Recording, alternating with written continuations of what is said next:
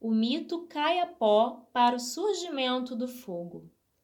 Um dia, um jovem caminhava pela floresta quando de repente encontrou um ninho com dois filhotes de arara. Estes estavam lá no alto de um paredão, tão alto que o jovem precisou pedir a ajuda de seu cunhado. Os dois resolveram cortar uma árvore e encostá-la num paredão. O jovem então ordenou que seu cunhado subisse para pegar os filhotes. Quando os filhotes o avistaram, começaram a gritar muito forte, mas tão forte que atraiu as araras adultas. Com medo, o jovem cunhado disse que não seria capaz de pegar os filhotes, deixando o outro jovem enfurecido. Foi então que este, que havia ficado lá embaixo, resolveu retirar o tronco da árvore, deixando o cunhado preso lá no alto. Ele ficou lá por cinco dias passando fome e sede. De repente, uma onça macho faminta apareceu e, ao passar perto do paredão, viu que havia um menino e perguntou: O que você está fazendo aí? Meu cunhado me deixou preso, respondeu. E o que há nesse buraco, hein? São filhotes de arara, disse o menino. Hum, que tal jogar uns para mim? O menino espertamente jogou apenas um e a onça devorou o filhote de arara caído aos seus pés. Mas só há um? indagou a onça. Não, ainda tem outro, respondeu o menino. O menino jogou o outro filhote, que foi imediatamente devorado pela onça. Depois de se alimentar, a onça pegou o tronco da árvore e encostou na parede para o menino descer. Com medo de também ser devorado, o menino demorou a descer, mas logo foi tranquilizado pela onça, que o prometeu dar-lhe de beber. Ele desceu e a onça conduziu o menino nas costas até um riacho, onde ele bebeu tanta água que deitou no chão e adormeceu.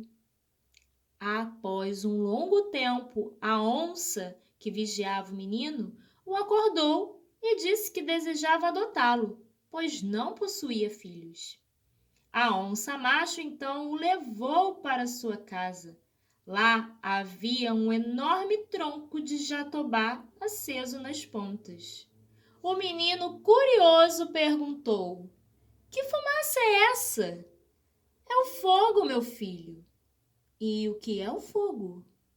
À noite, o frio chegará e o fogo irá te aquecer. Então descobrirás. O menino então comeu muita carne assada que a onça macho oferecera, o que era novidade para ele, já que seu povo não conhecia o fogo. Quando a madrugada chegou, o pai onça saiu para caçar, deixando o menino no meio do caminho, em cima de uma árvore. Acontece que o menino sentiu fome e retornou para casa para pedir à mulher do onça um pouco de comida. A onça ficou muito nervosa, mostrou os dentes para o menino e correu atrás dele. O menino se refugiou novamente na árvore e contou tudo o que havia acontecido ao pai onça. Este fez para o menino um arco e flecha e mandou flechar sua mulher onça, caso ela quisesse comê-lo novamente. No dia seguinte, o menino sentiu fome e novamente foi pedir comida à onça, que o ameaçou de novo. O menino logo lançou a flecha, matando a fêmea. Ele correu pela floresta e, ao encontrar o pai onça, contou tudo o que havia acontecido.